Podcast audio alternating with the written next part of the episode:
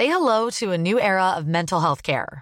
Cerebral is here to help you achieve your mental wellness goals with professional therapy and medication management support. 100% online. You'll experience the all new Cerebral Way, an innovative approach to mental wellness designed around you. You'll get a personalized treatment plan from a therapist, prescriber, or both in a safe and judgment free space. Your Cerebral therapist or prescriber will outline a customized plan with clear milestones along the way so you can get to feeling your best. With Cerebral, you're not alone in your mental health journey. We're here to empower you to live a fulfilling life. So take that first step towards a brighter future and sign up today at cerebral.com slash podcast and use code ACasts to get 15% off your first month. Offer only valid on monthly plans. Other exclusions may apply. Offer ends July 31st, 2024. See site for details. N'oubliez pas que le Rendez-vous Tech est financé par ses auditeurs. Si vous voulez du contenu et de l'information de qualité, le mieux c'est encore de payer pour. C'est un slogan que je devrais copyrighter, ça.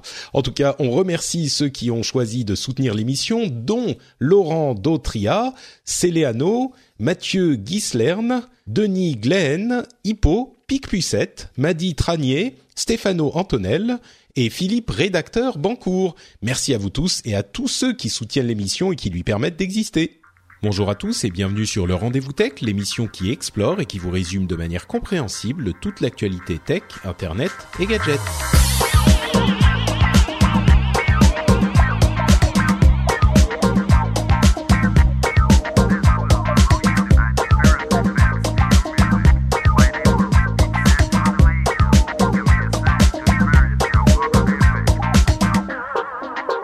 Bonjour à tous et bienvenue sur le Rendez-vous Tech. Nous sommes en janvier 2018. Je suis Patrick Béja, c'est l'épisode numéro 231 et j'aurais pu commencer cet épisode en vous disant surprise, euh, surprise parce que on enregistre en fait euh, au moment où on va diffuser plus ou moins puisque j'avais prévu euh, de diffuser un épisode préenregistré super intéressant avec mon ami Danny où on parlait d'un sujet passionnant, mais figurez-vous que j'ai appris ma première leçon de ma future paternité les enfants ne font pas forcément ce qu'on attend d'eux.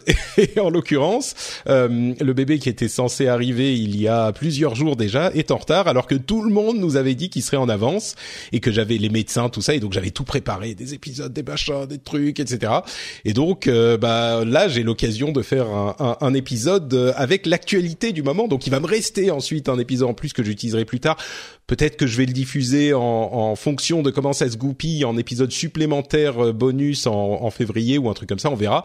Bref, pour le moment, on va vous parler de euh, l'actu. C'est incroyable cette technologie euh, presque en direct des podcasts. On va vous parler de Facebook qui abandonne la presse. On va vous parler de YouTube qui abandonne les petits créateurs, euh, de Nintendo qui fait des jouets en carton, littéralement, euh, de de euh, d'interfaces hawaïennes qui provoquent des alertes nucléaires, etc., etc.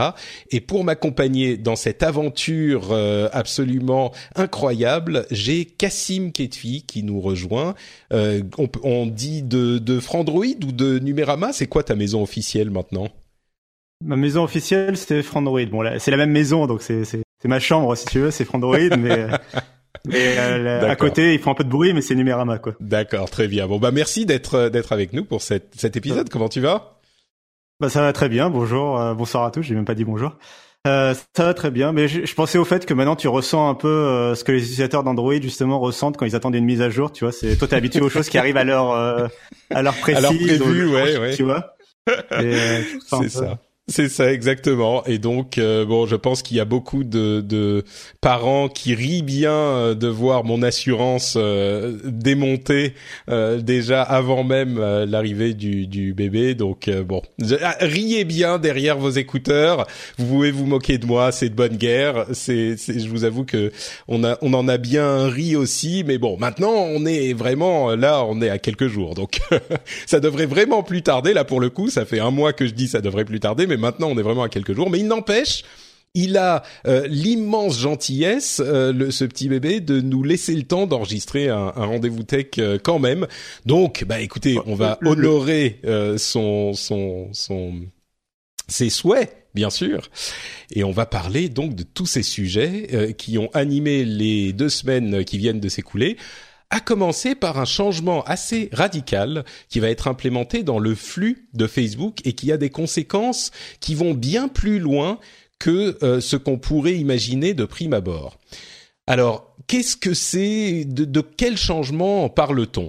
En fait, ils ont laissé entendre depuis quelques mois déjà que le contenu qui provoquait le plus d'engagement parmi les utilisateurs de Facebook était le contenu personnel et non pas le contenu des euh, créateurs de contenu tiers. Et par créateurs de contenu tiers, on parle des pages et donc des médias et des sites d'information euh, qui ont qui diffusent leur contenu sur Facebook. Et donc, ce qu'ils ont annoncé, c'est qu'ils vont euh, ils vont favoriser beaucoup plus à partir de très bientôt le contenu de vos amis et de vos contacts plutôt que euh, le contenu partagé par euh, les liens ou même euh, les sites d'information qui sont repartagés par vos amis.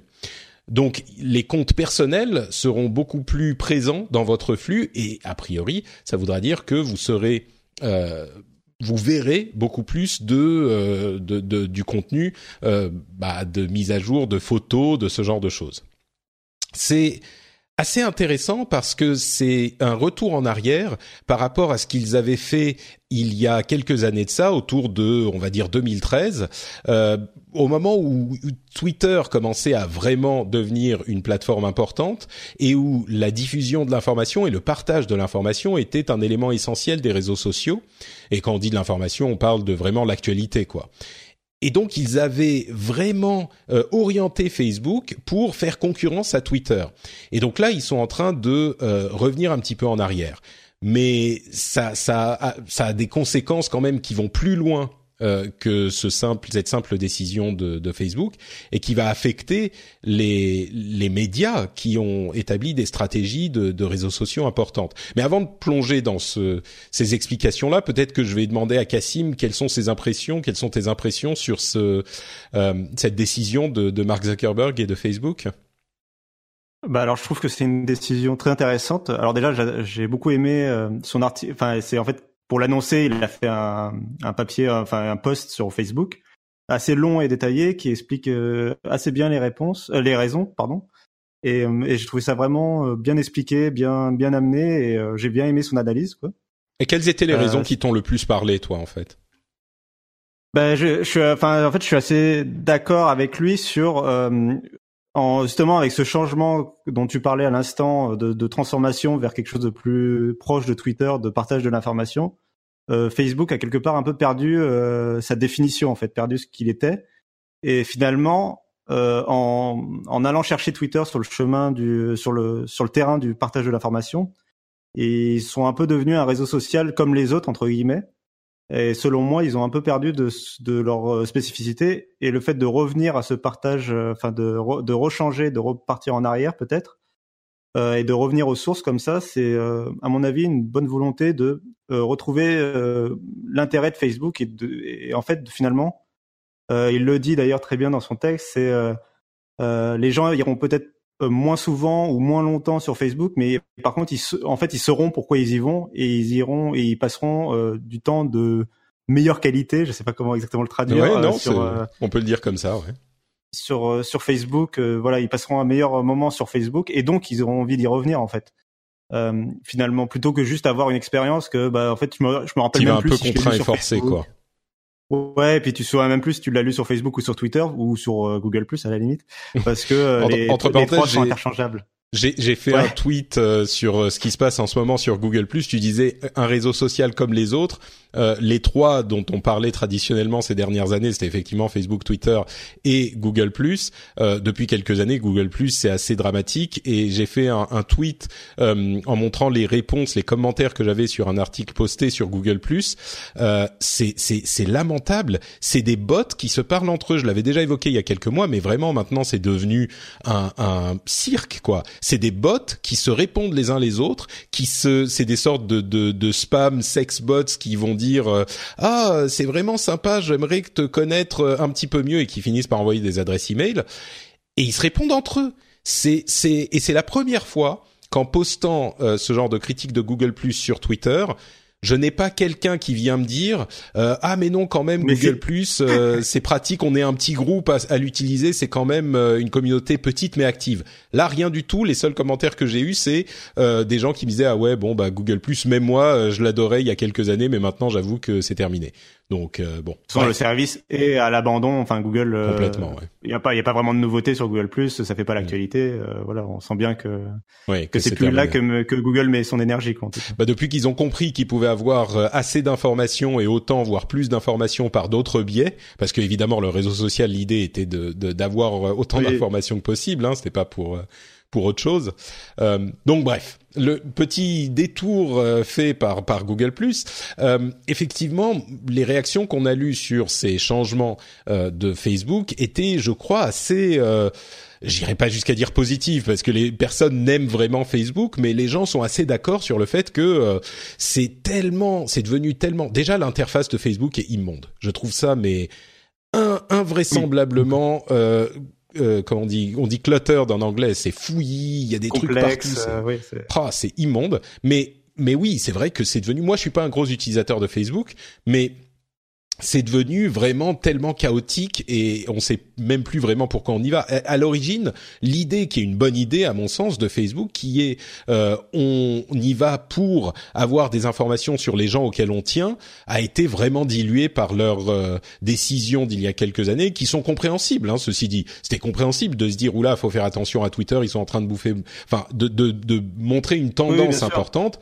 Mais bon, et, évidemment, ce qu'on peut euh, souligner aussi, c'est le fait que leur déboire euh, dans les, questions politiques de ces dernières années sont sans doute pas étrangères à leurs décisions, c'est-à-dire que euh, ils se rendent compte. À, mon avis, il y a deux choses. D'une part, ils se rendent compte que effectivement, les articles les plus positifs et avec le plus d'engagement des utilisateurs, donc qui créent ce sentiment positif dont tu parles, c'est des articles personnels. Euh, et, et, les autres articles, c'est pas vraiment, c'est des trucs qui intéressent les gens de moins en moins. Et quand ça les intéresse, c'est tellement de, de trolls, de, de spam et de gens qui viennent se hurler les uns sur les autres que ça crée une expérience négative. Et d'autre part, euh, le problème, c'est que c'est impossible de faire la police là-dedans. Ils s'en rendent compte, donc ils vont essayer autant qu'ils peuvent. Mais je crois que le fait de euh, de, de, de d'arrêter de se focaliser sur cet aspect, c'est aussi euh, Facebook qui se dit oula, euh, on va jamais réussir à nettoyer tout ça, ça nous amène que des emmerdes, donc on va lever le pied sur ces euh, ces types ce type d'articles et ça va nous enlever des, des maux de tête euh, dont on pourrait se passer quoi. Donc je pense qu'il y a il y a ça qui joue aussi, tout ce qui est fake news pour simplifier la chose est, est important aussi quoi. Tout à fait. Non, mais euh, puis c'est marrant de voir. Euh, enfin oui, du coup, il laisse le, il laisse les problèmes euh, finalement presque à, Twitter. quand tu parlais de débat de, de gens énervés, ouais. du coup, on va laisser ça à Twitter. mais je suis d'accord. Enfin voilà, moi à mon avis, Facebook doit revenir à, finalement à quelque chose de presque le calendrier de ta famille, un peu le, tes amis proches, essayer de pouvoir communiquer facilement, je sais pas, sur tes prochaines vacances. Va pas forcément toujours quelque chose de, ça doit pas forcément être toujours quelque chose de politique ou Hmm. quelque chose en rapport avec l'actualité. Ça peut, tu vois, ça peut être des partages très euh, personnels. Et finalement, on n'a pas vraiment de réseau euh, euh, social qui permet de faire euh, ça autre que Facebook. Tu vois, ils n'ont pas vraiment de concurrence, je trouve, là-dessus. c'est pas sur Twitter, Instagram ou, ou, ou un autre que tu vas que tu vas vraiment partager quelque chose qui qui t'arrive de, façon personnelle et que tu veux garder dans un cercle relativement proche, en fait. Et d'ailleurs, euh, c'est pas du tout euh, innocent ou euh, comment dire altruiste comme décision, on s'en doute bien, mais c'est bon de le préciser. Euh, l'engagement des utilisateurs de Facebook était en, en enfin baissait depuis quelques années. C'est-à-dire mmh. qu'ils peuvent voir également que la tendance est négative et donc le, le, changement est sans doute aussi un changement de d'auto-préservation en quelque sorte, comme c'est toujours le cas avec ces grandes sociétés, ces grands écosystèmes ce qu'ils font, c'est évidemment pour se pour pour s'assurer de durer le plus longtemps possible. Et là, ça a semblé affecter négativement pas seulement le sentiment qu'avaient les utilisateurs par rapport à Facebook, mais le fait qu'ils euh, qu'ils qu'ils utilisent le service euh, peut-être de moins en moins aussi. Euh, par contre, je, tu disais que les gens l'avaient ce changement, cette annonce, l'avaient accueilli plutôt positivement. Je suis euh, alors je suis d'accord que c'est que les gens l'ont plutôt accueilli positivement. Par contre, la, les médias, euh, du coup, vu que c'est un, c'est un changement qui va amener euh, la, la, les sites d'actualité et la presse à, à, avoir moins d'influence sur Facebook finalement.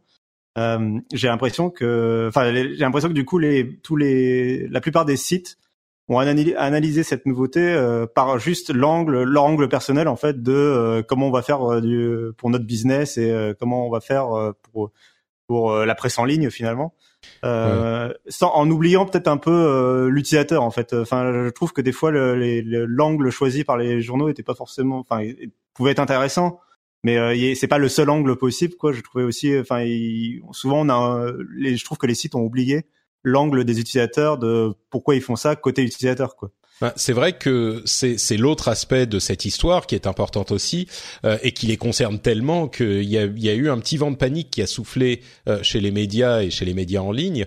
Euh, il y a d'ailleurs un article d'excellente qualité de, de, Frédéric Fillou qui fait Monday Note, qui est un, une, série d'articles tous les lundis. c'est un, un, chercheur et un professeur en journalisme. c'est un Français qui enseigne aujourd'hui aux États-Unis à Stanford, si je ne m'abuse, et il fait toujours des articles très intéressants. Et il a écrit donc un article sur le sujet en, en, soulignant la chose et en disant qu'effectivement c'était à court terme euh, assez inquiétant pour les médias, mais c'est inquiétant parce qu'ils se sont eux-mêmes mis dans une position un petit peu forcée, on le comprend, mais il n'empêche, dans une position où ils étaient extrêmement dépendants du trafic que leur envoyaient euh, des réseaux comme Facebook. Il y a même des médias, c'est peut-être pas les médias traditionnels, mais il y a des médias qui ont construit entièrement leur business model sans euh, site propres sites propriétaires et en diffusant uniquement leur contenu sur des sites comme Facebook ou euh, ce genre de, réseau. Et pour eux, bien sûr, ça va être un impact énorme. Mais ce qu'il dit également et qui moi me paraît euh, assez juste, c'est que Facebook a en fait, euh, par ses, son omnipotence, un petit peu tué euh, les notions de marque, de d'auteur et de business model. C'est ce qu'il dit spécifiquement. Et en fait, l'information était tellement fluide et se partageait tellement, et ça va encore être le cas, mais il n'empêche que ça va un petit peu changer, que l'origine de l'information n'avait presque plus d'importance. Et là, l'opportunité qui est extrêmement forte à mon sens et qu'il souligne, c'est que c'est une opportunité pour euh, les éditeurs de contenu, les, éditeurs de presse en fait, de reprendre la main sur leur marque, sur leur site euh, propriétaire, sur leur euh, relation surtout directe avec les leurs lecteurs ou leurs euh, spectateurs ou ce que c'est. Et pour tout un tas de raisons, moi je suis évidemment complètement convaincu par ce sujet. L'une des raisons et non des moindres, c'est que c'est le type de relation que euh, on a nous podcasteurs et moi en particulier podcasteurs avec le public. Et j'avoue que cette relation directe est, est, pour moi hyper importante parce que quand on se met à la merci d'une plateforme tierce euh, et on l'a vu à plusieurs reprises avec euh, Facebook, avec YouTube, avec d'autres, euh, quand on se met on se met à la merci, quand on met tous les œufs dans le panier d'une plateforme tierce, eh ben on est euh, bah, justement à la merci de, de, son bon vouloir et de son et de son euh, de son de ses sautes d'humeur.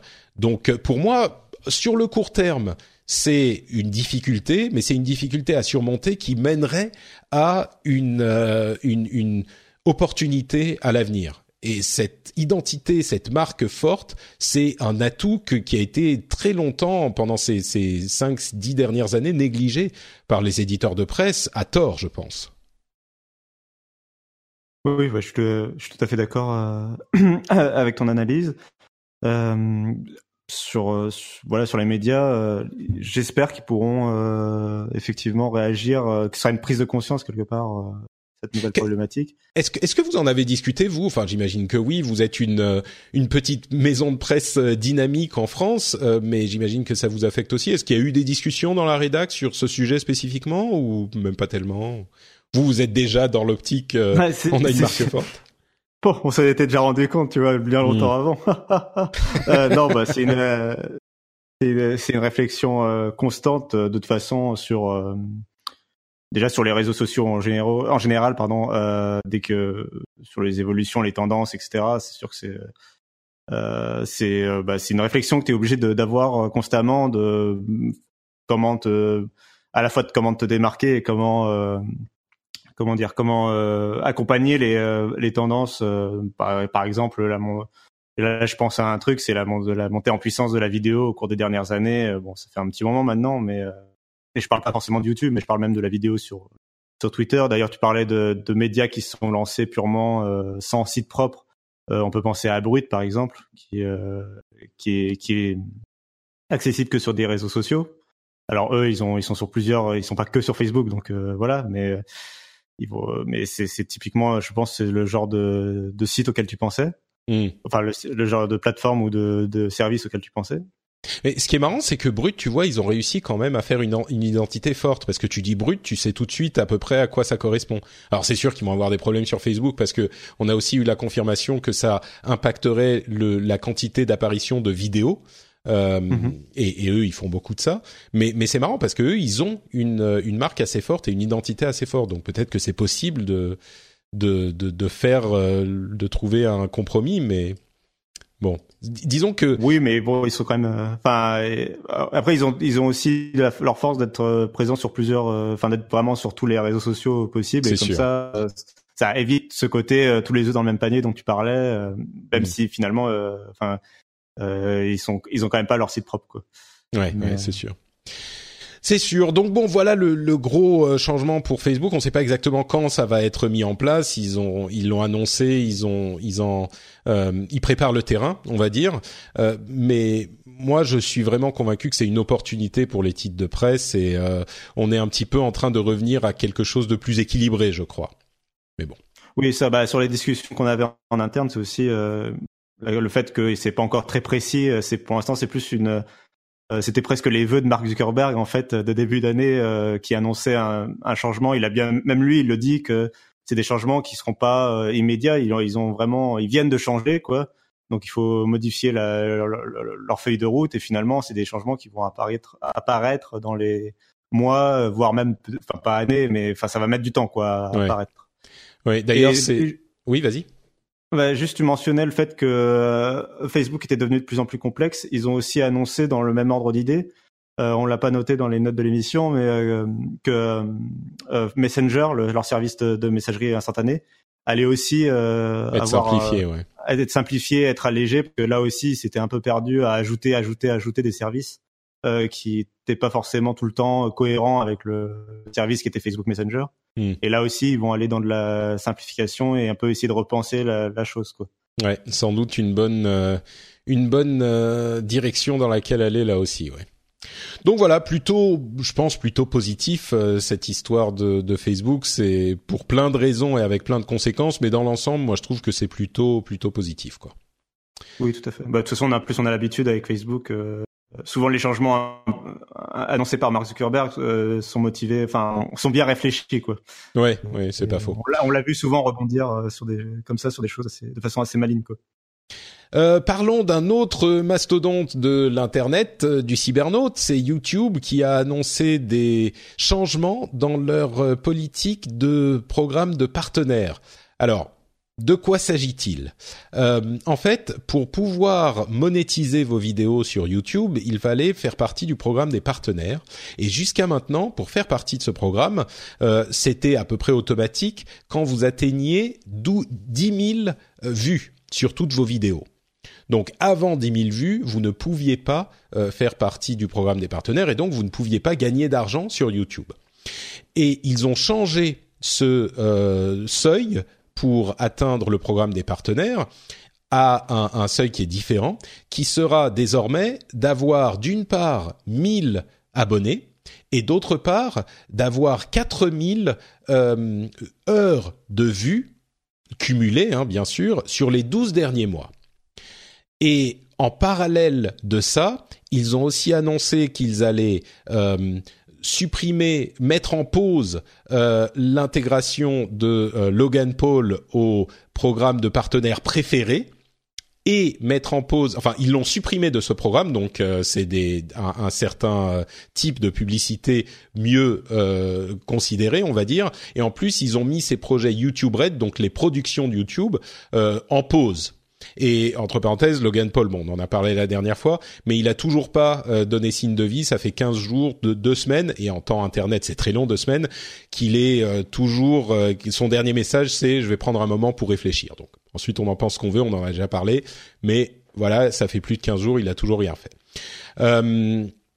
Mais donc, ils ont mis ça en pause et surtout, l'autre élément important de leur annonce avec le changement du seuil pour la participation à la monétisation, c'est qu'ils vont désormais euh, faire plus attention aux vidéos qui sont publiées et en particulier les vidéos publiées par leurs euh, créateurs euh, les plus populaires. Ils ont dit qu'ils vont se débrouiller pour valider la monétisation sur les 5 plus gros pourcents des vidéos publiées sur leur site. Enfin, 5% des plus grosses vidéos ou le top 5% des vidéos publiées sur leur site. On ne sait pas exactement comment ça va se passer, mais ils vont les, passer en vue manuellement. Donc quelqu'un va regarder les vidéos et dire ok, celle-là on peut la euh, monétiser ou on ne peut pas la monétiser. Sachant que derrière la monétisation, euh, ce qu'il y a évidemment, c'est une une motivation à créer différents types de vidéos. Et donc, euh, s'ils réussissent à ne pas monétiser des vidéos euh, qui seraient critiquables, eh ben ça pousse les gens à ne plus vouloir créer ces vidéos entre guillemets critiquables. On a vu, vous l'avez entendu, hein, ces, tous ces sujets, c'est des sujets qui courent depuis longtemps. Il y avait des vidéos euh, critiquables euh, de différents types qui étaient publiées sur le site pour des questions de monétisation et de euh, d'optimisation de, de recherche et ce genre de choses. donc ça, c'est les changements tels qu'ils ont été implémentés. Il y a, comme je le disais, deux éléments. Parlons d'abord de la question des petits créateurs. Parce que là, ça a provoqué une sorte de fronde chez les petits créateurs qui me paraît quand même très, très...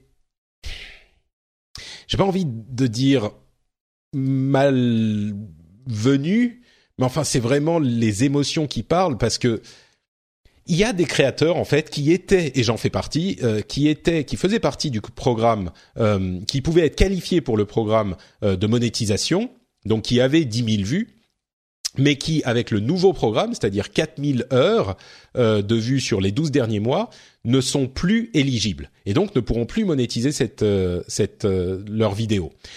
Et il y a plein de gens qui ont dit ah mais c'est dégueulasse, YouTube rend les choses plus difficiles pour les petits créateurs, euh, ça veut dire que ça va être plus dur de euh, gagner de l'argent sur YouTube, machin truc.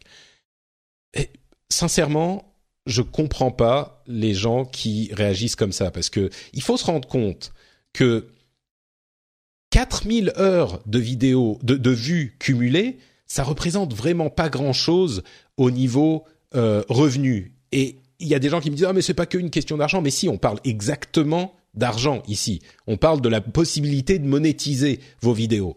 Euh, et donc la, question de la monétisation, c'est est-ce qu'on va ou, non pouvoir gagner de l'argent? Si on prend 4000 heures, je fais, j'ai fait des petits calculs, euh, des petits calculs rapides. Si on prend 4000 heures de, de vues, ça correspond au mieux, au mieux du mieux, à, euh, on va dire environ 5 à 8 dollars par mois. Et je je comprends pas qui et a tellement et quel créateur sur YouTube a tellement besoin de 5 dollars par mois qui va aller hurler contre YouTube parce qu'il leur a supprimé cet argent quoi.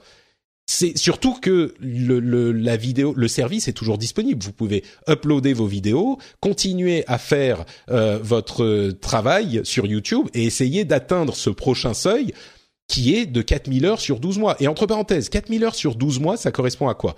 Ça correspond à une petite communauté de 1000 personnes qui regarderaient 5 minutes de vidéo par semaine.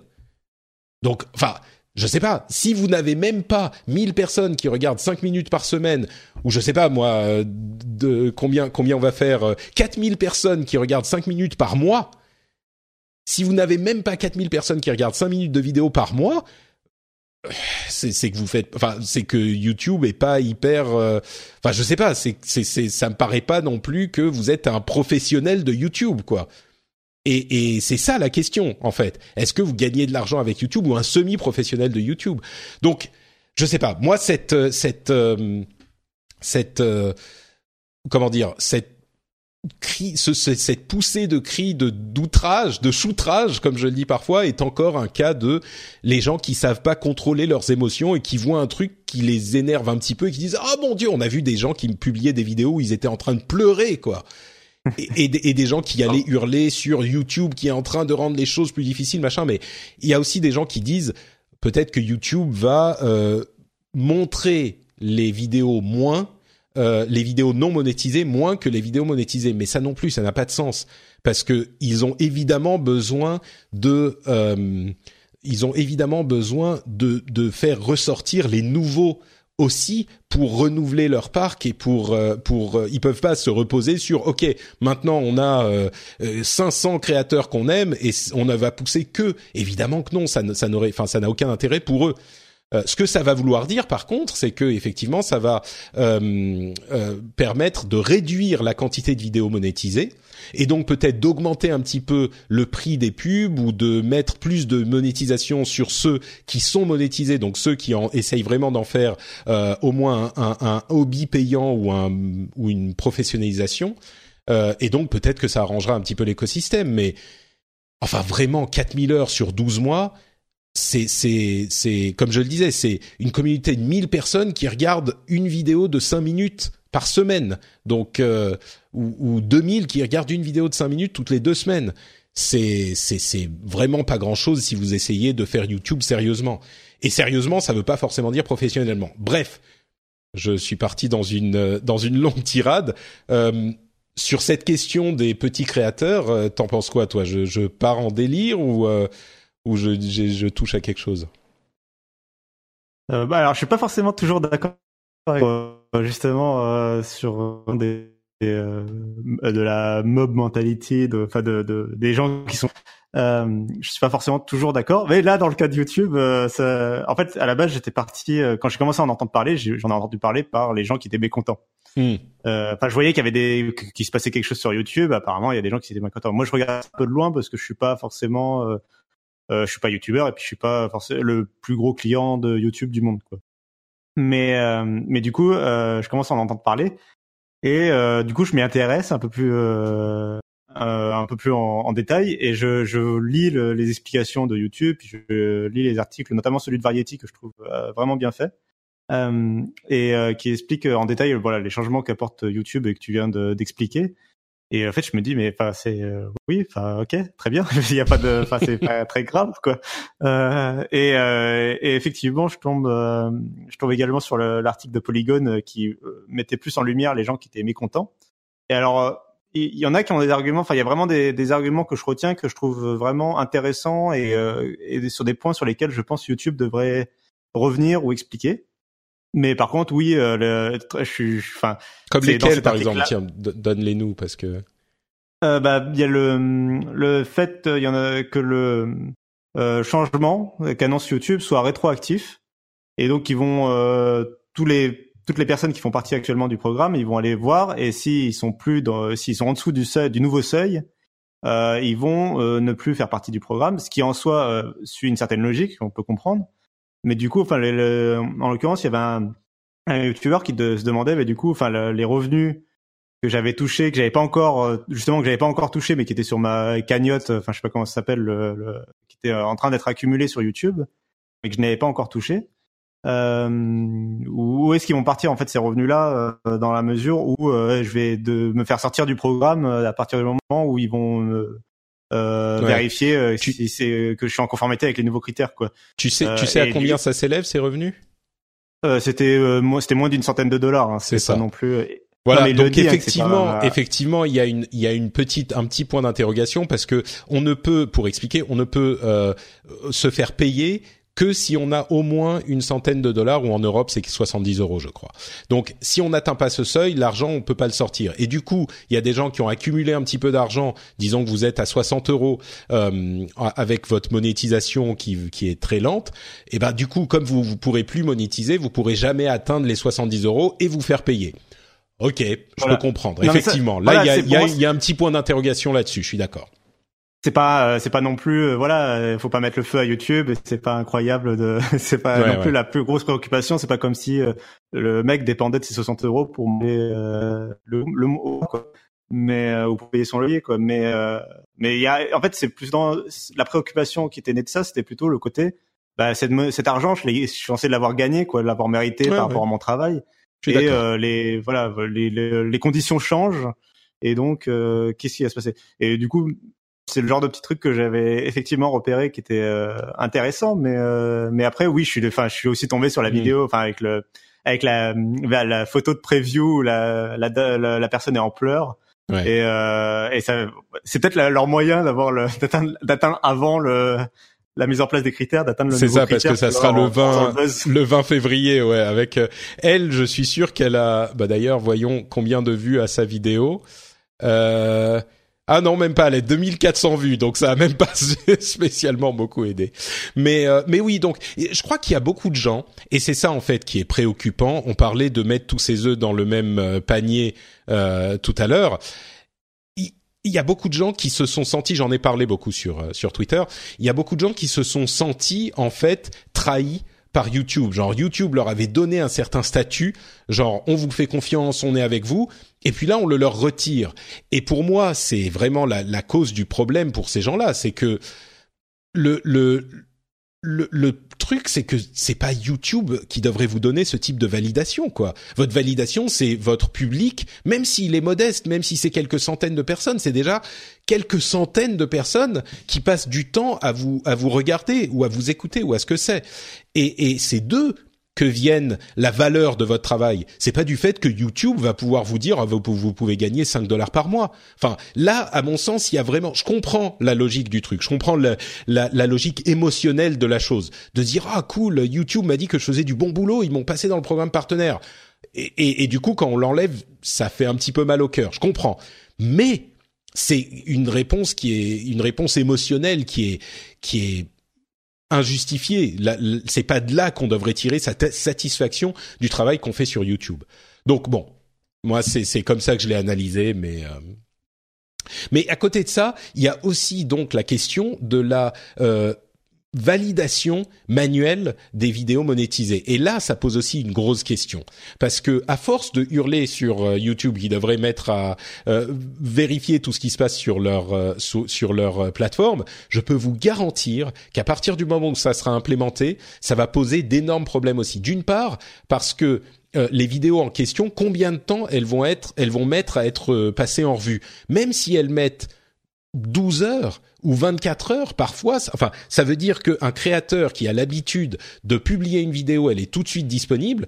Eh ben oui, il pourra la mettre disponible tout de suite, mais elle sera pas monétisée au début.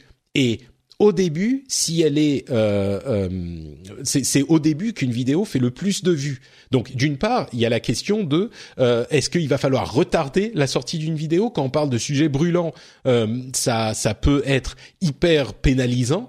Et d'autre part, il y a le fait de, bah, évidemment, il y a des cas où ça va être clair ou pas clair. Si on parle de la vidéo de, de, de du suicidé de Logan Paul, évidemment, c'est clair qu'elle aurait pas, qu'elle serait pas passée au travers, on l'imagine.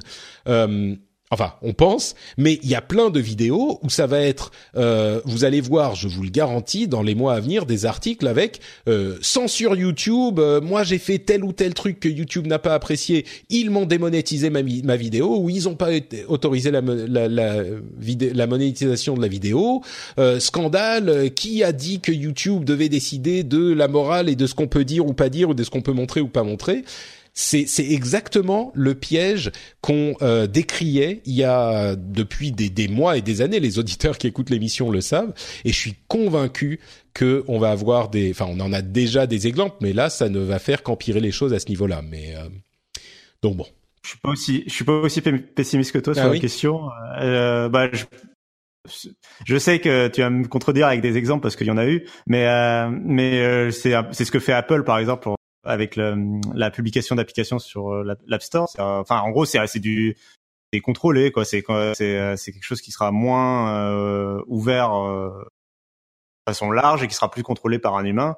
Et oui, des fois, ça va poser des problèmes. On, les, mais on verra. Je pense pas que, enfin, j'ai pas, disons que j'ai pas l'impression.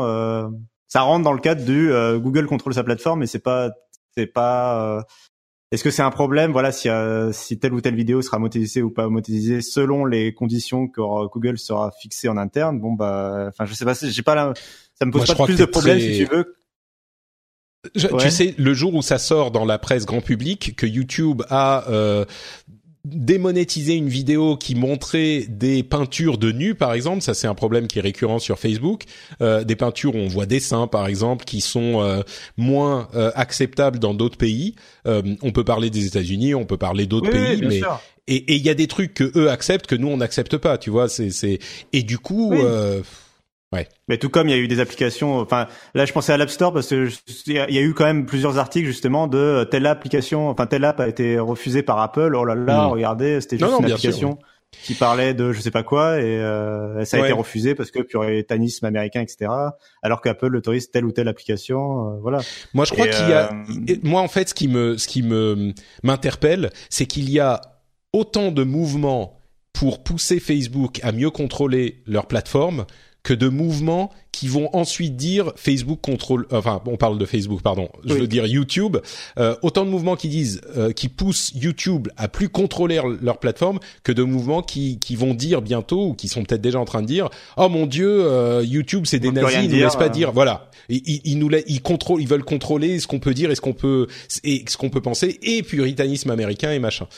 Donc et, et, et le problème c'est que en réalité, à chaque à, de rares exceptions près, euh, tout le monde aurait des, des, des, décisions différentes sur ce qui est acceptable ou pas. Si on te montre une vidéo, la moitié de la France va te dire bah oui ça ça passe, et l'autre moitié va te dire mais non jamais de la vie c'est scandaleux que ça passe. Tu vois? Donc euh, c'est c'est c'est un jeu où euh, ça ça mais bon, peut-être que c'est le monde dans lequel on va vivre et qu'il faut accepter que et qu'on va apprendre à gérer ce genre de truc où bah oui, c'est une décision de Facebook et tant que c'est pas illégal, bah c'est eux qui ont décidé la manière dont ils sont en train de curationner, curate leur, leur plateforme. Peut-être qu'il va falloir finir par l'accepter, c'est possible.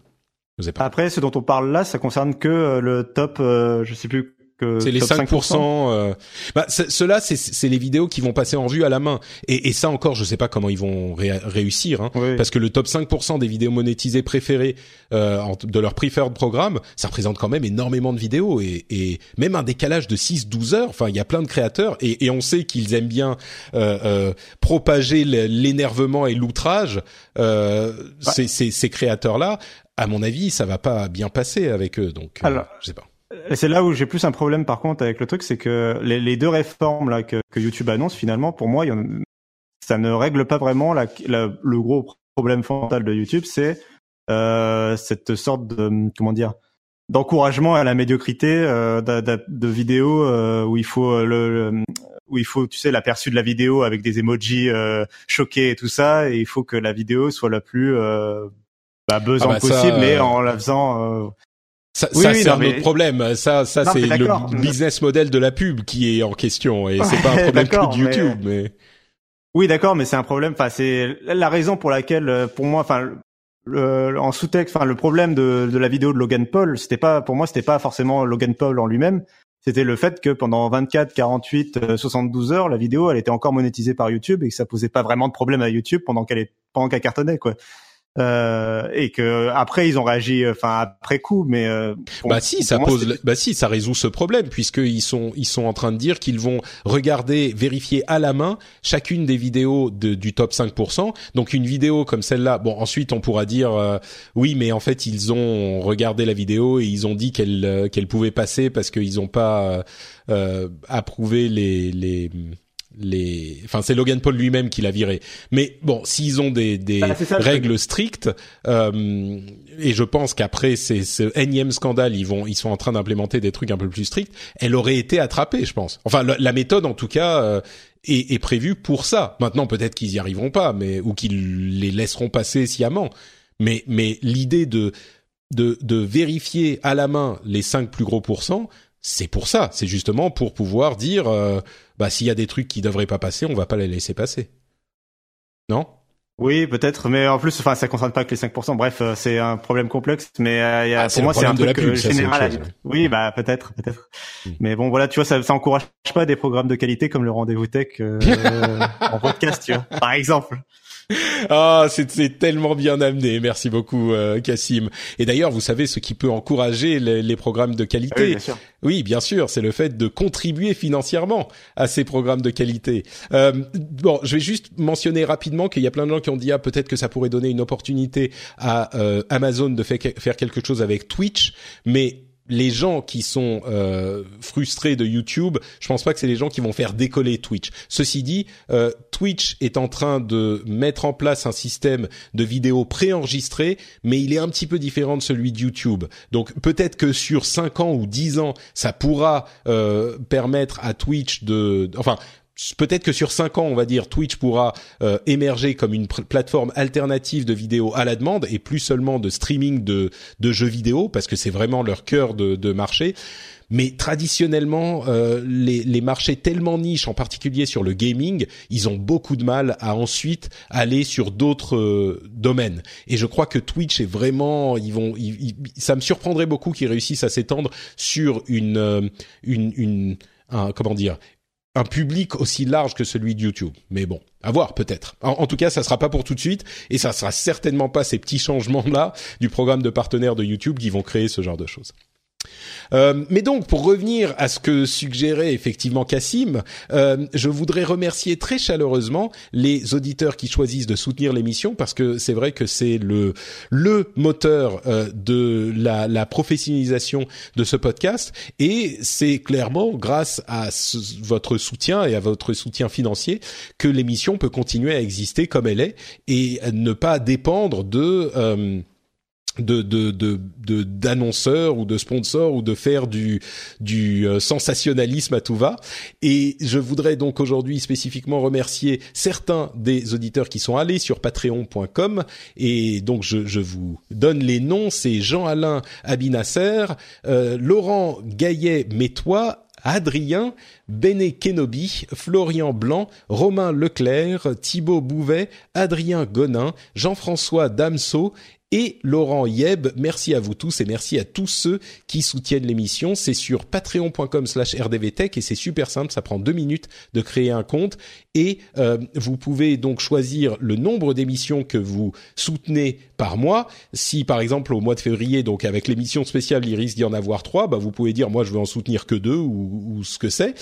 Et euh, vous pouvez donc vous engager. Bah, il n'y a pas d'engagement en fait, donc vous pouvez choisir. euh, vous vous abonner maintenant, et puis dans six mois, vous dites bon bah j'en ai marre, j'écoute plus cette émission. Patrick fait que défendre YouTube et Facebook de manière complètement déraisonnable, donc euh, je veux plus le soutenir. Et vous vous, vous arrêtez euh, votre abonnement. Vous n'avez aucune euh, période spécifique. Vous faites quand vous voulez et euh, au montant que vous voulez. Vous choisissez si vous voulez donner un dollar, deux dollars, trois dollars, ce que c'est. Et donc c'est hyper simple. C'est sur patreon.com slash rdvtech. Le lien est dans les notes de l'émission. Donc vous pouvez aller vers les notes de l'émission tout de suite et euh, vous abonner directement sur votre portable. Si vous n'avez euh, rien de mieux à faire euh, pendant que vous êtes dans le métro ou dans le train, par exemple, moi je pense que ça serait un excellent usage de, de votre temps. Merci en tout cas à ceux qui choisissent de le faire. Et donc on continue pendant que vous êtes en train de cliquer sur les liens Patreon. euh, à vous parler des news et des rumeurs de ces dernières semaines. Euh, une news qui est un petit peu gaming, mais en même temps euh, tellement grand public qu'on va en parler dans le rendez-vous tech et qui est un petit peu euh, tech aussi. C'est une annonce de Nintendo qui a surpris tout le monde. C'est le Nintendo Labo. Alors qu'est-ce que c'est que le Nintendo Labo? C'est des morceaux de carton euh, qu'on plie et qu'on accroche à une Nintendo Switch et ça fait des jouets. Alors ça peut paraître étrange, mais c'est exactement ce qu'ils ont annoncé il y a quelques jours. En fait, euh, c'est une euh, un, système assez ingénieux de carton prédécoupé, pliable, avec également des euh, élastiques et des câbles, et, enfin des, des fils euh, qui font des constructions dans lesquelles viennent se loger les différents éléments de la console Switch. Alors pour ceux qui ne le savent pas, la console est constituée euh, d'un écran et de deux mini manettes qui viennent s'accrocher sur les côtés de la Switch. Je pense que la plupart d'entre vous la, la, connaissent ce, ce, système. Et donc avec ces euh, morceaux de carton prédécoupés, eh ben on peut euh, créer des petits jouets comme euh, alors si on prend des des des je sais pas différents exemples euh, il y a un, piano euh, qui va qui va permettre de de bah, de jouer au piano tout simplement. Il y a des petits robots dans lesquels on va mettre les les manettes et les manettes qui vont vibrer vont les faire se déplacer. On peut les contrôler avec les les l'écran, euh, on va pouvoir mettre aussi se créer une sorte de d'exosquelette de robot nous-mêmes dans lequel on va placer aussi les manettes et qui va ensuite contrôler euh, le, le, le robot, les mouvements du robot à l'écran. Euh, enfin, il y a il y a plein de petits trucs comme ça. Il y a des courses de des de motos. euh, Il y a un, un pardon un une canne à pêche. Enfin, il y a plein de petits trucs.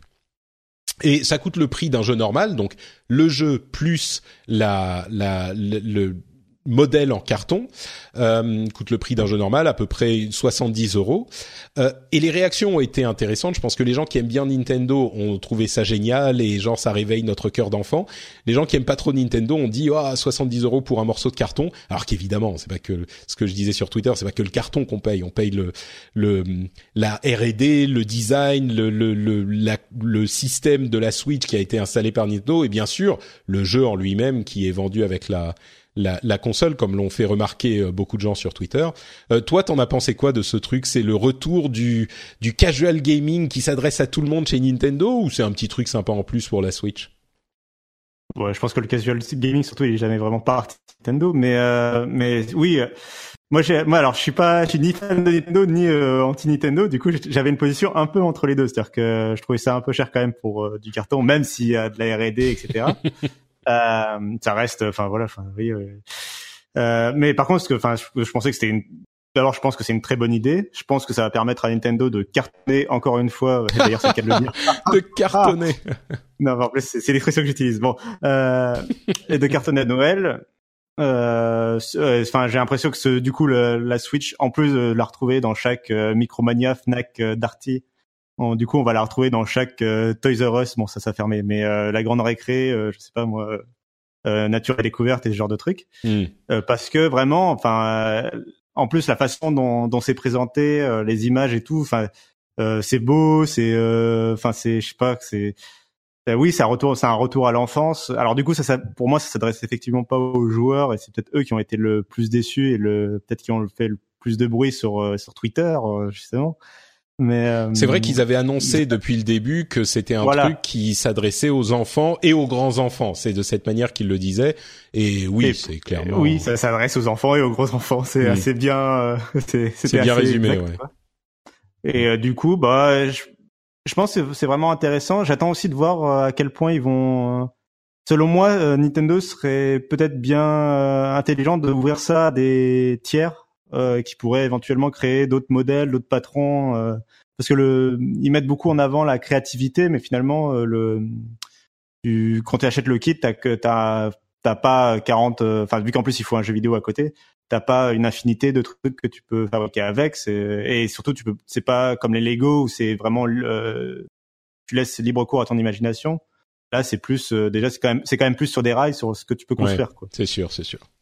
Et donc euh, j'aimerais bien voir. Enfin, euh, je, je, trouve qu'ils auraient, ils seraient peut-être malins d'ouvrir un presque même peut-être un app store, tu vois, de de de petites de concepts, de plans de fabrication et tout. Euh, bon, je sais pas. Je pense que si ça marche, ça ça arrivera. Et puis surtout, il y a il y aura plein de gens pour le faire de toute façon. Tu vois, je oui, pense qu'il y a plein oui. de gens qui vont, comme je le disais là encore sur Twitter, euh, je pense que les les usines euh, chinoises sont en pleine, Ouais. en, en pleine, sont en train de tourner à plein régime avec des gens qui designent des trucs euh, en carton plié à vendre sur Amazon pour euh, 10 euros. Non, euh. ouais. ouais. puis au-delà de ça, c'est c'est infini. Après, c'est euh, quand est-ce que sûr. McDo va lancer le Happy Meal, Nintendo Labs, euh, quand est-ce qu'ils Ouais. vont. Euh, les, bah justement, Amazon t'en parlait, les colis Amazon. euh, Est-ce qu'on va enfin pouvoir faire quelque chose de nos colis en carton d'Amazon, tu vois? Ouais, ouais, ouais, effectivement. Ouais. C'est bon. Enfin, donc voilà pour Non, ce mais vraiment très intéressant. Et du coup, c'est pas du tout tech. Tu disais que c'était tech, mais c'est l'inverse. Enfin, c'est. Bah, c'est du carton, mais c'est comment utiliser du carton pour euh, avec. Bah, il y a quand même une Switch dedans. Hein. Euh, c'est. Oui, quand bien sûr. C'est le truc le plus low tech euh, possible annoncé depuis, je sais pas quoi. bon, bah, parle-nous d'un truc un petit peu plus tech justement. Euh, on a le le Galaxy S9 qui devrait être présenté au Mobile World Congress, qui qui arrive là dans un mois. Est-ce qu'on a des rumeurs sur ce S9 Ça va être une sorte de machine incroyable, merveilleuse, fantastique, euh, qui va nous faire vouloir changer de d'ordinateur, euh, enfin de, de portable euh, Non, alors c'est justement c'est vrai que ça fait contraste avec l'annonce d'avant. sur Nintendo et c'est aussi ça que je trouvais rafraîchissant c'était oula, oula ça ça coupe un peu. Ah pardon. Mais non je sais pas si c'est passé. vas-y continue. Oui oui c'est bon euh, c'était, euh, je disais que ça fait vraiment contraste avec Nintendo et qu'en plus justement, ce qui était rafraîchissant avec Nintendo, c'était à l'heure où on n'arrête pas de nous vendre du euh, de l'intelligence artificielle, du machine learning, des écrans bord à bord, etc. Ça faisait un peu du bien, je trouve, de souffler, de peut-être revenir à quelque chose de plus utile et concret. Et tu vois, en attendant, enfin, on, je sais pas, il y avait vraiment une sorte de contraste avec. En plus, c'était une semaine après le CES, donc je trouvais ça très intéressant. Et donc oui, pour Samsung, bah, le Galaxy S9 euh, pour le moment, ça a l'air, ça prend tout le chemin, d'après ce qu'on sait, de, de ce que Apple aurait appelé le Galaxy S8s. Euh, hmm. Donc c'est vraiment un, euh, maintenant Samsung a pris l'habitude de, de bah, comme Apple, mais c'est c'est c'est quelque chose de général à l'industrie de de renouveler son design un an sur deux et de et l'année l'autre année de simplement faire des raffinements en fait et donc là, ça a l'air d'être euh, un Galaxy S8 amélioré avec euh, des performances supplémentaires, euh, quelques ajustements, notamment le lecteur d'empreintes à l'arrière du téléphone qui avait été vraiment mal accueilli sur le précédent modèle. En fait, il était vraiment mal situé. et c'est-à-dire qu'en fait, on touchait ouais, son placement sur le, ouais.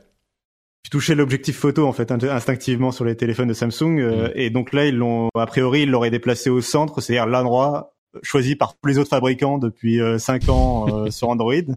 Et qui est enfin qui était pas choisi pour rien. C'est juste que c'est bah c'est enfin ça tombait assez naturellement sous l'index quand tu tiens ton téléphone. Donc là a priori ce serait déplacé ici. Mais il euh, n'y a pas ça ça ne va pas révolutionner le smartphone. La dernière nouveauté ce serait vraiment qu'ils auraient retravaillé l'appareil photo et qu'ils voudraient vraiment reprendre une marge d'avance. Parce que c'est vrai qu'ils s'étaient un peu euh, on pourrait dire endormi sur, sur, sur, ce sujet-là par rapport à la concurrence. Ils, C'était hmm. pas les pires appareils photo du monde, hein, mais c'était pas euh, ils n'étaient pas champions de leur catégorie, ce qui est absolument euh, inacceptable euh, pour Samsung. Oui. Bah voilà, donc du coup il fallait reprendre ce, ce, leadership. Et puis ce qui est intéressant, c'est le fait qu'il soit présenté au Mobile World Congress. Donc effectivement, c'est en février et, et, que les premières livraisons seraient en mars, qui est une sortie un peu plus tôt que d'habitude. Euh, ce qui est assez cohérent parce qu'on a les fuites avaient commencé plus tôt aussi que d'habitude. Et, euh, et, ça prend du coup le chemin d'une d'une certaine domination du marché par Samsung encore plus euh, importante côté Android en tout cas euh, la, rivalité, la rivalité se faisant avec Apple. Euh, il y a vraiment ce côté parce qu'en en, parallèle on a appris par exemple que LG allait allait pas annoncer son téléphone au Mobile World Congress qu'ils allaient même peut-être repartir à zéro d'une d'une feuille blanche pour leur prochain smartphone. d'accord on sent que bah les enfin les puis euh, voilà HTC un peu disons que les les concurrents de Samsung sont un peu en ordre dispersé. Euh, restera probablement Huawei qui annoncera aussi son son nouveau smartphone euh, au service euh, Huawei Samsung en février. D'accord. Bon, d'accord. Donc un S9 qui serait, ouais, comme tu disais, un, S8s. En même temps, euh, enfin Samsung fait des très bons téléphones, donc. Euh, ah bah le S8 était sans doute l'un des meilleurs téléphones de l'année dernière, donc euh, c'est sûr. Voilà, donc il y a pas besoin forcément de changer une équipe qui gagne, quoi. Tout à fait. On dit. Ok, très bien. autre petite nouvelle, c'est la. Ah tiens, je vais remonter un petit peu le sujet sur euh, Hawaï, puisqu'on l'avait euh, évoqué. Euh, il y a eu un... Bah tiens, parle-nous-en, puisque c'est toi qui m'as suggéré de l'ajouter aux, aux, séries de news. Euh, Qu'est-ce qui s'est passé à, à Hawaï la semaine dernière? Ah bah, il y a les habitants de Hawaï qui euh, ont allumé leur iPhone et puis entre deux leur téléphone en général, c'est pas que les oui, iPhones. leur téléphone. Pardon. Oui, mais le, tout oui, le monde n'a pas d'iPhone oui, mais la capture d'écran qui a circulé était celle de l'iPhone, oui, effectivement. Mais euh, oui, ça peut être n'importe quel smartphone. Euh, ils ont donc allumé leur smartphone et entre deux, deux notifications de, de Twitter euh, des débats en cours, euh, il y avait euh, une une alerte d'urgence pour dire qu'il y avait un missile balistique qui arrivait à Hawaï et que donc il fallait se réfugier au plus vite et que c'était surtout pas un exercice écrit en tout écrit en caps lock genre maximum alerte maximum quoi donc vraiment pas le pas pas une blague et un truc assez pris au sérieux et on s'est rapidement rendu compte, enfin ça a été un peu la panique parce qu'en plus Hawaï, donc faut enfin on s'en rend peut-être moins compte en France, mais c'est dans l'océan Pacifique et c'est donc entre les États-Unis et la Corée du Nord. Et on est en pleine, euh, enfin en ce moment on est un peu en pleine euh, panique. Euh, on voit ce que font Donald Trump et le dirigeant de la Corée du Nord sur Twitter. Du coup c'est un peu voilà, c'est un peu la panique en ce moment. Et donc c'est ça a été bien sûr pris au sérieux. Et on s'est rapidement rendu compte en fait que donc c'était un accident et donc, euh, je me rappelle notamment avoir vu passer sur Twitter des, une photo d'une autoroute où le, le, panneau d'affichage au-dessus de l'autoroute euh, indiquait que non, non, mais en fait c'était une erreur. Retournez chez vous, les gens, s'il vous plaît. Euh, on est désolé. Et euh, voilà, c'était une erreur. Ouais, ça me fait rire, mais c'est c'est assez inquiétant parce que je me dis que du coup, on imagine qu'il y a eu des blessés. Quoi. Mais tu sais, moi, ça me fait penser à si j'étais dans une situation comme ça, je crois que je serais tellement dans l'incrédulité que je ne je ne réagirais même pas, je crois. Je crois que je me dirais juste mais qu'est-ce que c'est que ces conneries euh? Ah peut-être que si t'es à Hawaï et qu'effectivement il y a la menace de euh, enfin l'inquiétude euh, avec Donald Trump qui qui qui qui fait des tweets avec des boutons phalliques qui sont plus gros que ceux de de Kim Jong Un, peut-être que ça changerait la manière dont tu reçois les trucs mais mais j'ai vraiment eu l'impression je me dis mais bon enfin qu'est-ce que c'est que ces conneries quoi, c'est et donc oui, effectivement, ça a été. Et, et, le plus drôle, ça a été euh, quand on a appris pourquoi l'erreur a été commise, euh, qui était une euh, une. Euh, en fait, la manière dont l'interface de diffusion de ces alertes est conçue, c'est une série de liens hypertextes bleus, les uns en dessous des autres, avec celui qui euh, avertit de l'arrivée d'un missile balistique juste en dessous du message de test, mais genre à, la ligne d'en dessous, quoi, et sans aucune autre, euh, euh, comment dire, signalisation que le fait qu'il y ait écrit en majuscule euh, state only, seulement pour l'État, sur le message véritable. Mais mais c'est c'est vraiment le facepalm de, du, de ce début d'année, quoi comment tu peux concevoir un truc comme ça? C'est, c'est, tu sais, les gens qui se disent que c'est ce que tu me disais en préparant l'émission, le design est important. Et les gens, alors là, c'est même plus une question de design, c'est une question de bêtise, je crois, mais mais vraiment, c'est c'est un exemple du fait que vraiment le le design est parfois hyper important, quoi, vraiment. Donc. Ah, mais euh, c'est ça, c'est euh, c'est un truc. Euh, moi, j'ai fait une formation de en, justement enfin de programmation informatique, mais d'interface, particulièrement sur les interfaces. Et c'est un truc sur lequel euh, bah c'est une enfin, c'est un secteur qui se bat pour euh, pour exister entre guillemets. C'est euh, sur le côté c'est pas juste choisir les couleurs et on va mettre cette icône là parce qu'elle est jolie et choses comme ça. Enfin c'est vraiment une, une science en soi quoi.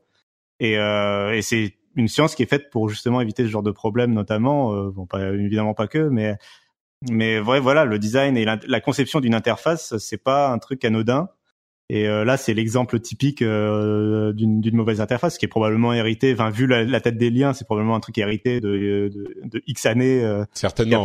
ça, ça a l'air d'avoir 15 ou 20 ans. Ouais. Au moins, mm. facilement. et c'est un truc. Bon, bah, j'imagine que là, d'un coup, ils vont le passer en revue, d'y réfléchir, quoi. Ouais. Mais mais oui, c'est voilà c'était fâcheux, c'était plus une, c'était plus un fait divers, mais c'est, ça remettait en lumière le fait que euh, le, design d'interface est important. Et à propos du design d'interface, Tim Cook a annoncé bah, que a annoncé que avec la mise à jour qui ajouterait les informations de batterie à iOS, il y aurait également une possibilité de euh, de désactiver le ralentissement de votre appareil pour le, la protection de la batterie. Euh, ce qui est bon sans doute une bonne chose vu le, le scandale que qu'a fait cette histoire euh, qui bon j'en ai assez parlé l'épisode précédent. À mon sens est un scandale euh, injustifié sur la fonctionnalité justifié sur la communication. Euh, mais du coup, il y a plein de gens qui ont dit ah bah voilà, c'est heureusement qu'on a le choix, c'est bien d'avoir le choix tout le temps. Et moi, je je continue à penser que si cette fonctionnalité fonctionne bien, euh, c'est-à-dire si elle ralentit votre appareil quand, disons, le risque qu'ils s'éteignent est au-dessus de 50%, par exemple, ou même au-dessus de, de, de 30%, bah, à ce moment, c'est bien qu'elle y soit. Donc, le, pour moi, le design, c'est aussi, et enfin pour tout le monde, le design, c'est aussi savoir ne pas donner le choix et, et dire non à, à, une fonctionnalité. Et, et les gens qui disent ah ben non il faudrait qu'on ait le choix sur tout bon comme on l'a dit c'est pas vraiment le, le, la philosophie d'Apple et Apple doit son succès justement au fait de de garder pour lui ces décisions là mais mais bref tout ça pour dire que en l'occurrence, à tort ou à raison, on aura la possibilité de euh, désactiver cette euh, cette euh, fonctionnalité de ralentissement en cas de risque d'extinction et ça pourra donner aux gens le, la possibilité de choisir et de peut-être de de tester si oui ou non cette ce risque d'extinction est gênant ou pas. Mais bon, bref. Si j'étais Apple, je nommerais l'option dans les paramètres d'iOS, je mettrais obsolescence programmée on/off, tu vois. pas mal, pas mal, effectivement. Ça serait un, nom euh, assez approprié. Euh, mais, bon, je pense que c'était la meilleure. Enfin, je pense au-delà de, oui, l'option était pas, enfin, c'est pas forcément nécessaire, mais je pense que c'était la meilleure décision que Apple pouvait prendre. Là, par rapport au... une fois que le scandale a eu, lieu, mm. euh, je pense que c'était la bonne décision, c'était de laisser l'option, euh, de laisser le choix. Oui, oui, je crois que là, il y a une question de, de pragmatisme qui, qui se s'ajoute à la discussion et bon. Et, et, je pense que la la réalité c'est que la plupart des gens euh, ne vont pas vont laisser euh, l'option voilà. euh, elle sera sans doute activée par défaut et et de temps en temps il y a des gens qui vont dire ah merde je trouve que mon téléphone a ralenti et là ce qu'ils feront c'est qu'ils auront la possibilité de tester euh, enfin, ils auront les informations de batterie et ils diront bon bah essaye de désactiver l'option et tu vas voir si tu préfères. Et je pense que d'après tous les témoignages que j'ai eus, que ça soit sur euh, Android ou iOS ou enfin tous les téléphones aujourd'hui, avec la technologie de batterie d'aujourd'hui et la puissance des processeurs mobiles d'aujourd'hui, bah sur Android aussi, il y a des téléphones qui s'éteignent quand la batterie est un petit peu usée, euh, quand ils arrivent à 50-30%. Il y a eu plein de gens qui sont venus en parler sur Twitter suite à l'épisode précédent. Et donc là, on aura plus d'informations sur le sujet. Et les gens vont pouvoir décider changer de batterie, changer de téléphone euh, et tester la chose. Ok, pourquoi pas Pourquoi pas ce qui est clair, c'est que avoir l'information sera euh, intéressant. Si même si elle est euh, au, fin fond d'un menu, je pense que effectivement c'est un, un, état de l'appareil qui est suffisamment important pour qu'on ait l'information accessible quelque part dans le système. Euh, d'ailleurs, l'Italie a annoncé qu'ils allaient ouvrir, enfin c'est une euh, agence italienne d'anti de, lutte contre la, euh, le monopole. qui allait lancer une enquête sur le ralentissement des téléphones et en fait de l'obsolescence programmée contre Apple, ok, on peut le comprendre, il y a eu le scandale, et Samsung. Et, et, là, je pense que bon, évidemment, Samsung gros constructeur Android, ok, c'est c'est le en fait le problème, le débat sur l'obsolescence programmée porte vraiment sur les téléphones en général et pas que sur Apple. Mais j'imagine la tête de Samsung quand euh, ils apprennent l'annonce de l'Italie, c'est genre mais euh, mais pourquoi? Mais mais on n'a rien fait nous. Mais c'est Apple qui fait. C'est le type au, au, fond de la réunion qui est sur son smartphone, tu vois, et d'un coup, il entend son nom, tu vois. C'est ça. il lève la tête, quoi. c'est ça. Il est sur son téléphone, il prêtait pas trop attention. C'est genre, euh, euh, hein? Mais pourquoi moi? Mais j'ai, mais j'ai rien dit. Mais c'est pas. c'est, c'est genre, euh, ça me fait des, des flashs de lycée, tu sais. Monsieur Béja au tableau. Et là, je me réveille. Euh, quoi? Pardon? Euh, Alors, Marignan, 1515. Euh, donc bref, c'était c'est une euh, annonce euh, intéressante. Moi, bon, j'ai déjà expliqué ce que je pensais de, de ces sujets. Je pense que c'est un petit peu euh, surfait ce débat que il n'est pas impossible que les les moments où les téléphones vont un petit peu moins vite, bon, ça arrange les constructeurs parce qu'ils se disent, euh, ok, euh, on va laisser le truc euh, couler, ça encouragera les gens à, à, à, changer, pourquoi pas. Mais mais je pense pas qu'ils fassent activement du ralentissement. Ça, c'est la question des nouvelles fonctionnalités qui font ralentir les téléphones et qui on, gueulerait autant si les nouvelles fonctionnalités n'étaient pas implémentées. D'ailleurs, on gueule déjà quand les nouvelles fonctionnalités sont pas implémentées dans un ancien téléphone. Donc euh, c'est un truc, c'est encore une de ces questions insolubles qui a ses, détracteurs et ses et ses euh, promoteurs. Et, et, au final, moi, le, le point positif que j'y vois, c'est que en mettant tous les téléphones à jour au même niveau de d'OS, on, on, gagne sur la euh, sécurité et sur l'uniformité de du parc installé, ce qui est bénéfique pour les développeurs et pour l'écosystème. Donc ensuite, oui, ça a des désavantages euh, du fait que votre téléphone va peut-être être utilisable que, enfin, dans le cas d'Apple, en plus, ils sont utilisables plus longtemps que les téléphones Android, donc c'est un petit peu compliqué comme débat, mais il va être utilisable, on va dire, que euh, 5 ans. Encore que, moi, il y a des téléphones qui ont 5 ans, vous changez la batterie, il marche, euh, il peut, il peut marcher 10 ans en l'état, il n'y a pas de... Bref, bon, on va pas repartir sur ce débat. Euh, des tests de, de 5G qui commencent en France euh, avec neuf villes où les tests vont être opérés. Alors quand même la la 5G sera pas implémentée commercialement avant 2020, mais bon, euh, on s'en approche, hein, c'est dans deux ans. Euh, la, la, la, 5G est en train d'être testée. Il n'y a pas énormément à discuter sur le sur le débat. Les débits pourront atteindre du 10 gigabits par seconde. Alors c'est les tests théoriques, mais on imagine que ça va se euh, se, traduire en des débits assez importants à terme. Et on sait que les constructeurs, dont Apple, sont en train de tester la 5G dans les pour les prochains appareils. Donc euh, donc voilà, la 5G arrive. Il y a Samsung qui a fait une démonstration d'un modem 5G en PN close door euh, au CIS par exemple. Donc enfin tout ça, toute l'industrie est en train de s'y mettre et bah, le fait que ce soit en test en France, je pense, ça veut dire aussi que la France n'est pas forcément très en retard sur le sujet. Tu vois, il n'y a pas d'inquiétude à avoir. Ouais, non, c'est clair. Et c'est important la 5G parce que c'est vraiment une euh, technologie mobile qui pourrait amener le haut débit en plus facilement dans des zones qui ne sont pas fibrables. Ouais. Euh, et ça, c'est très très important. Et je pense qu'à partir du moment où on aura la 5G, qui sera, on va dire, dans 2025, on aura d'un côté la fibre, parce que la fibre peut augmenter à des débits euh, au niveau matériel. La fibre, il n'y a pas vraiment de limite théorique. Donc, il y a la fibre en, en, en câblé, enfin en, en, filaire, en connecté, et, et en mobile, la 5G qui pourra donner des débits euh, conséquents euh, en, en, mobile. Donc, euh, je pense que tout le reste après, ça sera euh, du passé. Même la DSL, euh, bon, si on a la possibilité ouais, d'avoir une connexion, même 4G, c'est mieux. Les, les, endroits qui seront connectés uniquement par la DSL, ça commencera à devenir vraiment, comment dire. Euh, on l'espère que ça sera de plus en plus rare, quoi.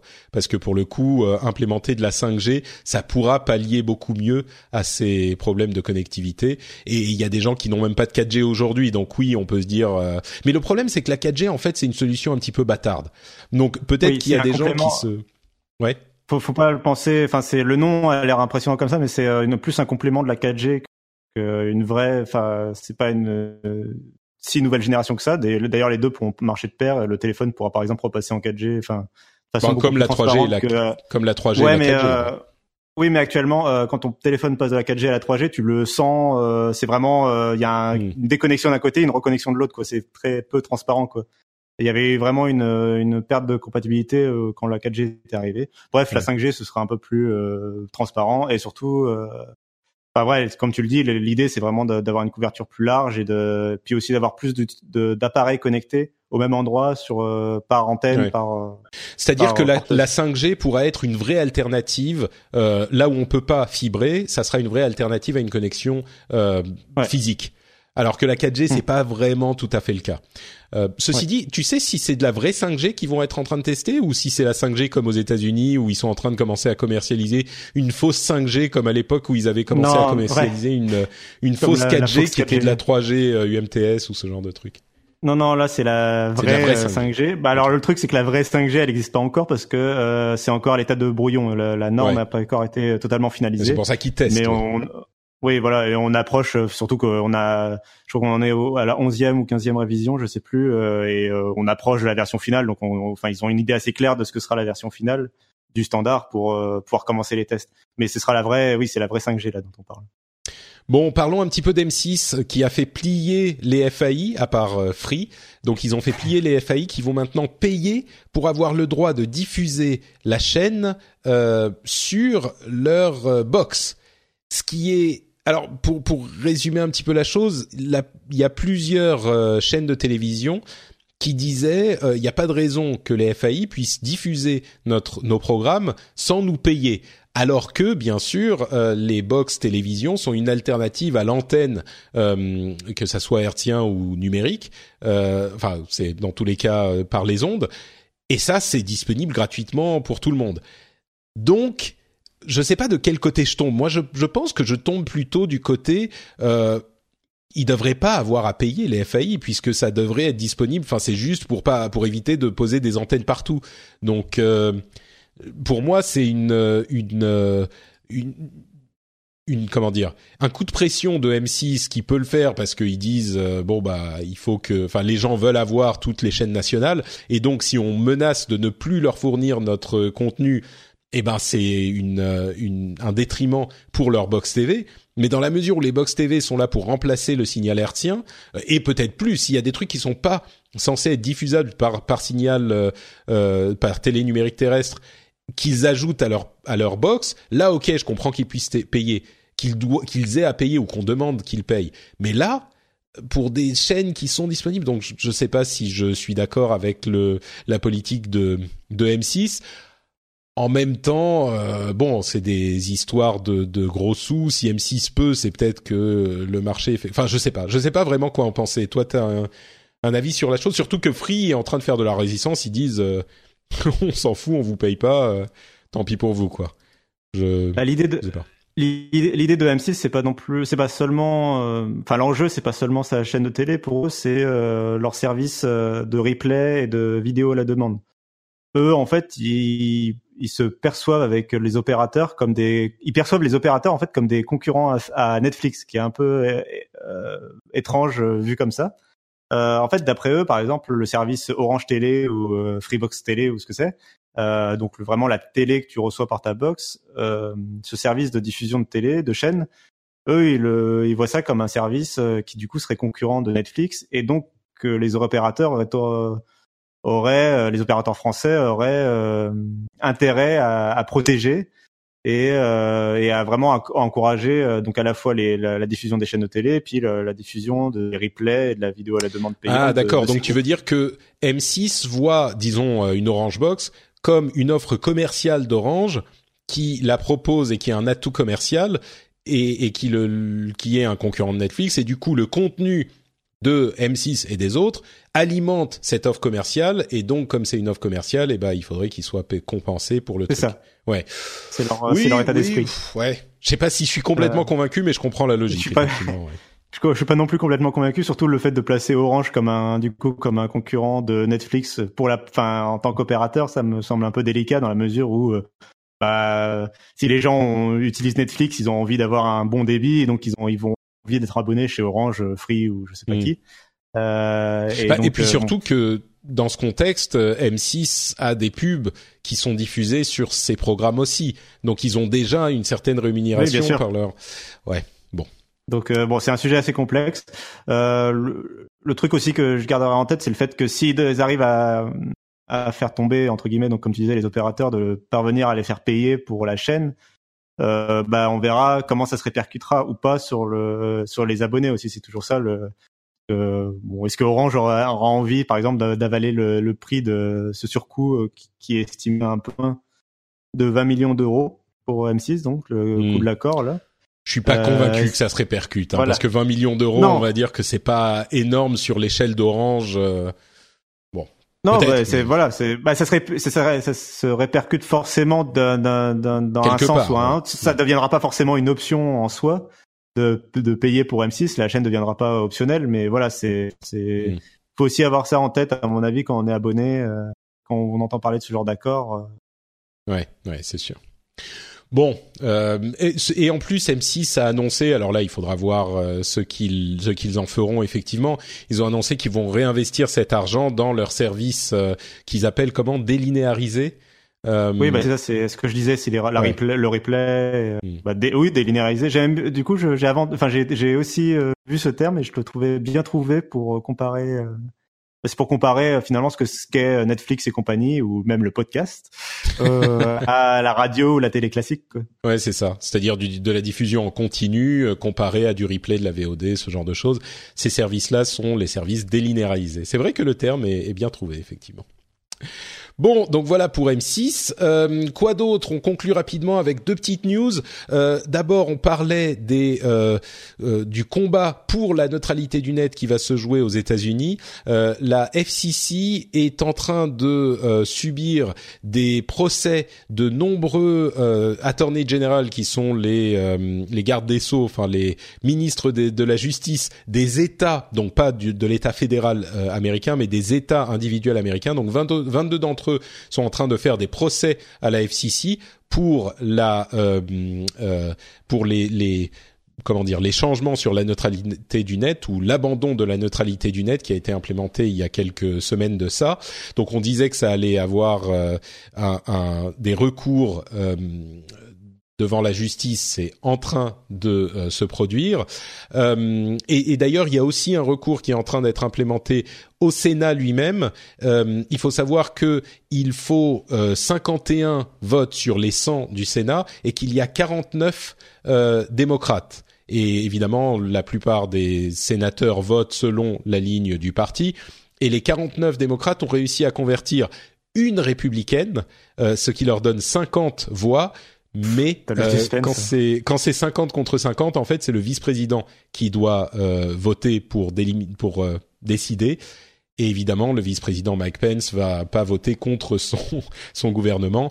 Et donc, à moins qu'il ne réussisse à convertir un deuxième républicain, ce qui est très peu probable, même si on a des républicains relativement modérés comme John McCain ou d'autres, euh, a priori, c'est pas par le Sénat que ça va passer, mais peut-être par ces procès intentés par euh, les euh, département de la justice des États qui pourrait remonter au niveau fédéral. Euh, ça, ça va prendre un petit peu de temps. Et enfin, euh, dernière news sur les crypto-monnaies qui continuent leur leur balai élégant. Euh, on, ça descend, ça monte, ça descend, ça monte. En fait, je voulais surtout dire que il s'est passé euh, plein de choses sur les crypto-monnaies ces derniers, euh, ces dernières semaines, avec certaines qui euh, dévissent et puis qui remontent, et puis certains euh, marchés qui ferment parce que c'était un petit peu des les marchés eux-mêmes, pas la crypto-monnaie, mais c'était un petit peu des pyramides de, de Ponzi. Des, et il y a eu plein de trucs comme ça. Et là, je voulais vous livrer une euh, réflexion, euh, ce qui s'est passé avec euh, avec mon mon comment dire mon ma préparation de l'émission, c'est que je suis presque arrivé à ne pas parler de ces sujets parce que j'avais euh, limite peur de la réaction des gens qui avaient mal réagi quand on avait fait le sujet sur les crypto-monnaies il y a quelques semaines. Pas peur, mais enfin je me suis dit oulala, ça va encore gueuler, vaut mieux éviter. en fait là je me, je me suis repris et du coup j'en parle spécifiquement, euh, même s'il n'y a pas énormément de choses à dire, parce que je me dis mais il faut pas que je me laisse influencer justement par ces choses-là. Ça c'est le, le la mort de l'indépendance justement si on donc euh, bon avec beaucoup d'amitié à ces gens-là qui qui défendaient leur euh, leur sujet avec passion plus qu'avec euh, plus qu'avec euh, agressivité. Mais, mais donc, oui, effectivement, il y a Bitcoin qui a perdu 25% euh, ces, ces derniers jours. Ethereum a perdu 30% aussi. Donc, tout ça pour dire que toutes les précautions d'usage à propos des crypto-monnaies qui est bah, le, le, principe est intéressant, le principe de la blockchain pourrait être révolutionnaire, on est d'accord. Euh, eh ben le, marché des crypto-monnaies aujourd'hui reste extrêmement extrêmement volatile, d'autant plus que de plus en plus d'organismes gouvernementaux sont en train d'étudier le sujet des crypto-monnaies et de classer ces crypto-monnaies non pas comme des monnaies, mais comme des biens ce qui a des conséquences très importantes sur la taxation qui s'effectue sur euh, sur ces ces bah, ces entités quoi. Parce que évidemment si vous achetez des dollars c'est juste euh, de l'argent. Donc vous avez des euros ou, des dollars au lieu d'avoir des euros ça va pas être taxé. Alors que si vous achetez, euh, je sais pas moi, des, des actions et que vos actions gagnent en valeur, et eh ben là c'est un revenu qui va être taxé. Donc en l'occurrence, le, problème se poserait si les crypto-monnaies sont classées comme biens. Et il y a de plus en plus de gouvernements qui sont en train d'étudier la chose, voire déjà de décider que ce sont des biens plutôt que des, monnaies. Donc euh, bon, bref, le le le grand euh, le ballet des crypto-monnaies continue. Je sais pas si tu as quelque chose à dire sur le sujet, mais euh, Non, pas sur ce sujet-là, pas particulièrement. Pas particulièrement. je, je, je, regarde ça aussi, pas jouer notamment. Enfin, les pardons. Je suis des personnes. Je dis, je suis ça aussi, de, les marchés euh, et l'actualité de la, des crypto-monnaies, mais pas, mais j'ai pas plus d'avis que ça. D'accord. Ok, très bien. Eh ben, écoutez, euh, je pense que ça, ça marque donc la fin de cet épisode. Euh, on arrive au, au, dernier sujet dont on voulait parler. Toujours pas d'enfants, du coup? Bah écoute, euh, non, non, c'est ah, décidément, mais. Moi, je, compte, je t'avais dit, hein, je comptais sur la naissance en, temps, en direct, tu vois, pour faire un épisode vraiment mémorable mémorable et tout. Non, non, hein. bah écoute, euh, désolé, malheureusement, malheureusement, euh, je crains que je ne doive te décevoir et sans doute décevoir également les auditeurs aussi sur cet épisode. Euh, ça n'est, ça n'est pas encore arrivé. Mais là, comme je disais, normalement c'était cette semaine la date prévue, donc vraiment, je pense que on, on, arrive au bout du bout, quoi. ça va pas pouvoir durer beaucoup plus longtemps. J'en profite puisque tu évoques la chose pour remercier très très chaleureusement tous ceux qui ont envoyé des messages euh, sympathiques quand j'en parle parce que de temps en temps j'en parle sur Twitter euh, euh, et, et j'ai toujours des messages de, de parents, de papa et de maman qui ont eu des expériences qui qui nous font part de leurs expériences et qui nous témoignent de, de leurs expériences. J'en parle aussi à ma femme et ça nous fait toujours très plaisir et parfois ça nous rassure même. On se dit bon bah on n'est pas les seuls à être dans cette situation spécifique. Donc voilà, je, je, vous remercie spécifiquement. Et puisque je parle de Twitter, bah dis-nous Cassim où on peut te retrouver toi sur Twitter ou ailleurs, hein, euh, bien sûr, sur Internet. Euh, bah, on peut surtout me retrouver du coup sur Twitter, effectivement, donc @notcassim, n o t c a 2 s i m et puis comme on disait dans l'introduction, euh, sur fandroid.com où je voilà, on parle d'Android notamment, mais mais aussi beaucoup de nouvelles technologies, on parle de, pas mal de sujets. Très bien, merci beaucoup. Cassim et euh, donc Note Cassim sur Twitter. Le lien sera dans les notes de l'émission. Pour ma part, je suis Note Patrick sur Twitter. Je vous tiens au courant de mes pérégrinations pré-parentales euh, de temps en temps sur Twitter. Et puis bien sûr, je parle aussi de, de tech et de gaming, euh, évidemment sur le, le, réseau. Et je suis aussi sur Facebook. C'est Note Patrick sur Facebook aussi.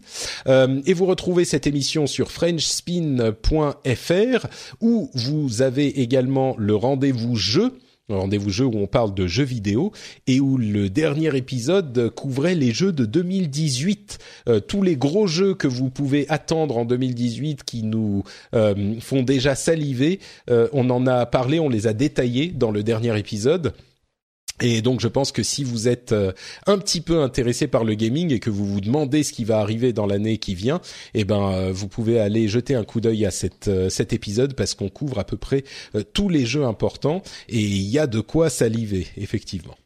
Je termine en vous rappelant que vous pouvez soutenir cette émission sur Patreon, sur patreon.com slash rdvtech, euh, euh, patreon.com slash rdvtech, le lien est dans les notes de l'émission. Comme je le disais tout à l'heure, c'est rapide, c'est facile, c'est pas d'engagement et ça permet à une émission que vous appréciez de continuer à exister. J'espère que euh, ceux d'entre vous qui aiment bien l'émission y penseront, se diront bon bah peut-être le prix d'un petit café, le prix d'une petite bière, ça pourrait valoir le coup de soutenir le contenu qu'on apprécie. Merci à tous ceux qui le font. Et donc, je vous dis encore une fois, comme la dernière fois, euh, je pense au revoir, mais maintenant je vais plus m'engager. Hein. Au revoir pour quelques semaines. Hein. Le, prochain épisode, ça devrait être Jérôme qui le prend en charge. Euh, si c'est pas le cas, je sais pas ce qui sera passé. Et puis après, on verra ce que je fais avec l'épisode spécial. Comme je le disais, je rajouterai peut-être en, en euh, troisième épisode en février parce qu'il était assez cool. Je pense qu'il était assez intéressant. Il vous plairait. Donc je vais pas le garder dans les cartons non plus trop longtemps parce que on parle de la préparation de certains trucs. Bref, euh, voilà. Je vous remercie tous de nous avoir écoutés. Je vous fais de grosses bises et je vous dis à très très bientôt. Ciao à tous. Ciao.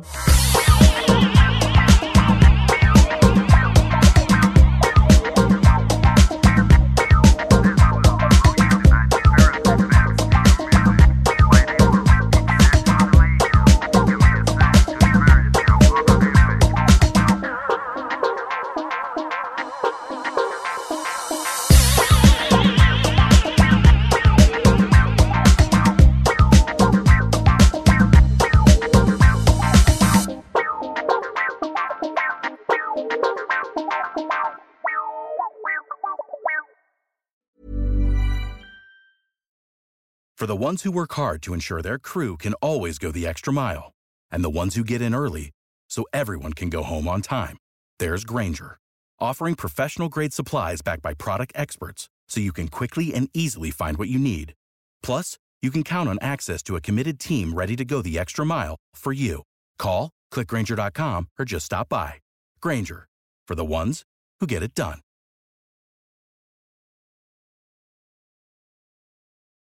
Some places take you away, some bring you together. Marathon does both. Marathon is Florida's family key with something for everyone. You'll find museums and wildlife refuges, wide open beaches, miles of warm, clear water, and the historic Seven Mile Bridge. For more about Marathon and the latest safety protocols, visit flakeys.com/marathon.